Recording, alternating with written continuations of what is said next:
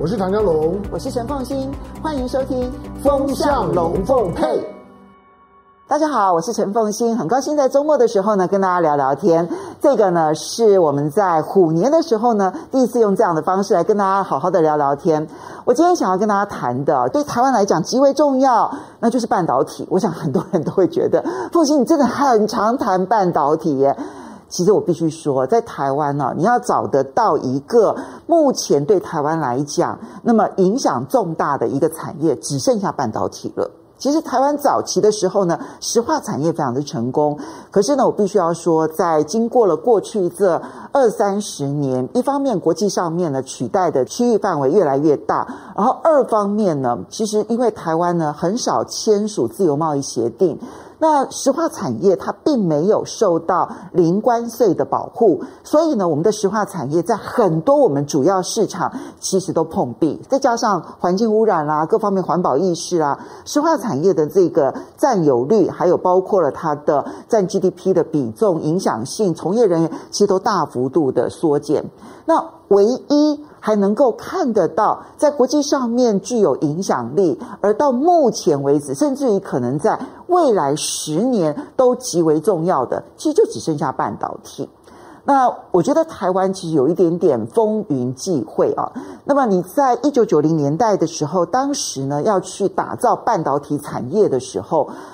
我当然也并不认为那个时候就已经有这么高的远见，说哦，半导体在未来的三十年、四十年会变得如此重要。如果那时候有这样的远见的话，美国不会把它的半导体制造丢出来的哈。其实是运气的成分存在在那个地方。但是无论如何，你现在。往前看二十年、三十年，因为所有现在科技的发展，不管你能够提得到的，不管是五 G、六 G 通信的这一些相关的这一些发展，或者是在这个所有的智能化的这种发展，不管是物联网的部分，或者是这个车联网的部分。那么，乃至于自动驾驶车，所有的这一些智能化的发展，甚至于包括了就是我们人生活当中的医疗啦，各方面，它都脱离不了半导体。这是台湾因缘际会能够成为一个在国际上面深受瞩目的最重要的根本。可是这一个根本，就因为它极为重要，所以现在它反而遇到了恐怕是空前的危机，在国际上面。半导体或者是晶片的民族保护主义，其实已经出现了。在台湾过年的这段期间呢，美国众议院呢通过了一个美国竞争法。那当然，它这个法案呢还有很多细节，可能要跟参议院呢在去年底通过的创新竞争法呢去做融合，最后呢提出一个最终的美国国会版本，众议院也同意，参议院也同意，最后才能够送交到美国总统拜登，然后签署为法案。但是呢，不管是美国众议院通过的版本，或者美国参议院在去年底所通过的版本，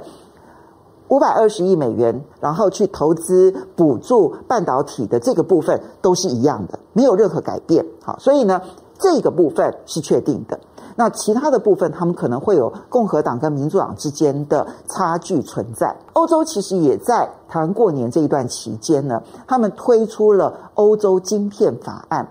在这个晶片法案当中，同样的，它要用四百三十亿欧元的规模来补助发展半导体，目标是要让欧洲的晶片呢，在全世界呢，从百分之十要提高到百分之二十。它的时间点设定在二零三零年哦。其实是很近的哦。你如果以半导体产业，不管是我从决定要这个设厂，然后呢把这个厂给建起来，然后同时要生产，然后在国际上面有影响力，其实二零三零年就迫在眼前。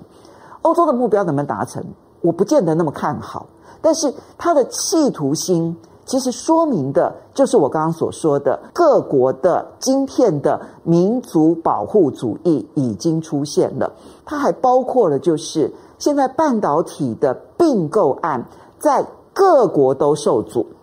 两个最有名现在的最近的例子，一个是台湾的环球晶，它是半导体的最最最上游之一啊，哈，就细晶圆。你要做这个晶片呢，那个细晶圆哈，就是最重要的材料。环球金他要去并德国的世创，现在看起来德国都不会同意。本来大家觉得说，哦，这个可能会在哪里受阻啦，那边受阻啦。No no no no no，直接德国就说我不会，我不会卖给你台湾。那另外一边呢是 NVIDIA，它是也是国际上面的半导体的大厂啊，绘图晶片上面，NVIDIA 其实是一个非常重要的一家公司。他想要去并英国的安谋，英国这边其实就已经表达了反对的意见。这代表什么意思？诶，我这边如果有一个半导体的大公司，其他国家过去可能你会觉得说敌对国家，我当然不能卖。现在不是。现在是管你是什么地方，只要你不是我这里的人，我通通不准你买。所以环球金并世创也受创，然后呢，这个辉达并安谋也受创，这是第二个很重要的指标。这个指标就是呢，这个对各国的这个保护主义已经兴起了。如果我很成功，那我更不可以让别人来染指。这就是现在所兴起的一个状况。但是呢，在这样子的一个环境当中呢，要小心注意的是，这段期间台湾当然很成功，而被国际上面关心关注。然后你也看到了有很多的国际半导体大厂，因此要到台湾来投资。投资为什么？因为当你的台积电，不管你的五纳米在这边，三纳米在这边，二纳米在这边。我的先进制程就势必相关的上下游，我就必须要跟着你的台积电在这边扩产，哈，所以看起来这样子的欣欣向荣，但是国际政治上面却不是对台湾这么样子的友善。我现在讲这一句话，你可能会觉得不以为然。你说不对呀，美国对台湾很友好啊，欧洲对台湾很友好啊。他们表面上看起来对台湾很友好啊，你民主啊，你自由啊，那我们非常非常的喜欢你。但是在实际的作为上面，其实他们都看衰台湾。我用“看衰台湾”这四个字来形容呢，其实并不为过。在过年期间呢，美国商务部长雷蒙多呢，在接受美国媒体访问的时候呢，他用了一句话叫做“我们高度危险的依赖台积电”。而台积电总部所处的位置，台湾目前处于脆弱时刻。他不是对台湾现在不友好，而是他觉得对于台湾的未来他不看好。当然有很多地缘政治上面的一些原因。雷蒙多这个话其实并不是嗯、今天才冒出来的声音。早在去年，其实美国媒体。彭博社就已经用了几乎一模一样的话，就是说我们正在高度危险的依赖台积电。可是呢，台湾其实是很不牢靠的，因为呢，台海之间随时有可能发生战争，而台湾其实根本没有任何抵御能力。我想我之前也跟大家说过了。美国的这个空军大学的这一个教授，甚至于建议说，台海如果一旦发生战争，台湾要自己宣布说，我们要把这个半导体的所有的工厂全部炸掉，让你大陆根本拿不到这些半导体产业。那这里面背后的幼稚，可是反映的是美国人的焦虑，他们的焦虑是说，诶，我高度依赖你的半导体耶。那如果今天你被大陆拿走了之后，我该怎么办？这背后当然还有包括了，就是英特尔不断、不断、不断的，其实在美国各处都在游说这样子的一种声音，就是台积电很好啦，没错啦。但是呢，台积电虽然现在对我们很好，但但万一它被中国大陆拿走了之后怎么办呢？好，这当然是竞争对手要去改变美国政府对于台积电的相对放心。而今天你看到雷蒙多说这个话，就是游说成功了嘛？很明显的游说成功了，所以美国政府认为他不可能未来只要他有机会，他要摆脱对台积电的依赖。其实同样的情况是在欧洲，欧洲也传出同样的声音，说万一台湾无法供应半导体，那么。欧洲的产业会受到重创，虽然他没有用跟雷蒙多一样的形容词，但他反映的是一样的心态。我们不可以这样子高度依赖台湾，因为台湾随时会有事。他没有像雷蒙多所说的有地缘政治上面的一些情况，他可能形容可能是有更多的一些问题，不管是台湾是一个很多天灾的地方，哈，不管是地震啦、台风啦，然后或者是说呢，在战争上面或者在政治上面，目前呢，在地缘政治上面，它处于一个高度紧绷的一个状态，所以一方面。台湾其实，在国际上面没有那么重视半导体的时候，我们其实默默的发展出了很完整的半导体供应链，使得全世界在此时此刻高度依赖台湾。但也正因为当全世界高度依赖台湾，而评估台湾是否安全的时候，你会发现，美国跟欧洲所发出来的声音是认为，哦，不行。我没有办法再依赖你台湾，他们半导体上面的民族保护主义正在兴起，会发展到什么样的程度？当然，现在短期之内，至少三到五年之内，台湾的半导体的在先进制程上面的重要性，我认为没有任何一个国家，没有任何一个地区可以取代，任何人都一样啊，不管是美国、欧洲、中国大陆，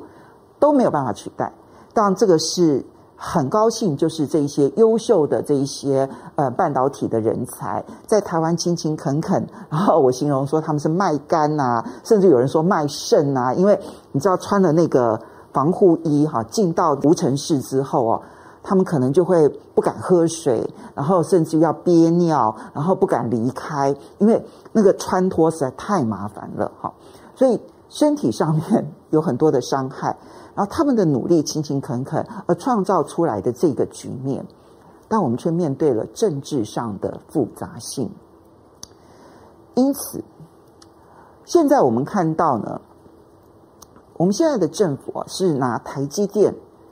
作为礼物一般的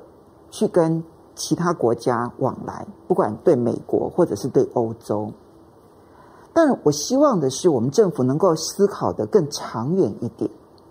就是呢，台积电也好，或者是它相关的哈，我们所有的整个半导体产业，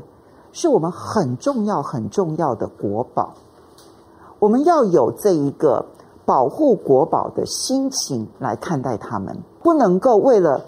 短期的我个人政治人物的风光，然后你就卖掉了我们国宝当中极为重要的一些资产。我所谓的卖掉资产的意思是说，我们就轻易的说，哎呀，这个东西你可以去那边设厂啊，你这个东西可以去那边发展啊，哎呀，这个东西你可以去那边合作，哎呀，没有买到别人的这个公司也就算了，你要有保护国宝的心情，要让它壮大，而不能够说以为它是可以无穷无尽的去应用它的影响力。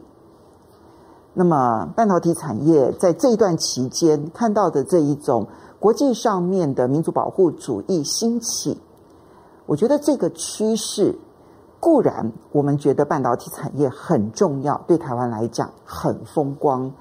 可是时代的演进速度是非常快的，此刻的风光你要维系住，要花很大的力气，而不可以等闲视之。这是我今天想要跟大家来分享的，要非常谢谢大家的收看，我们下次见喽，拜拜。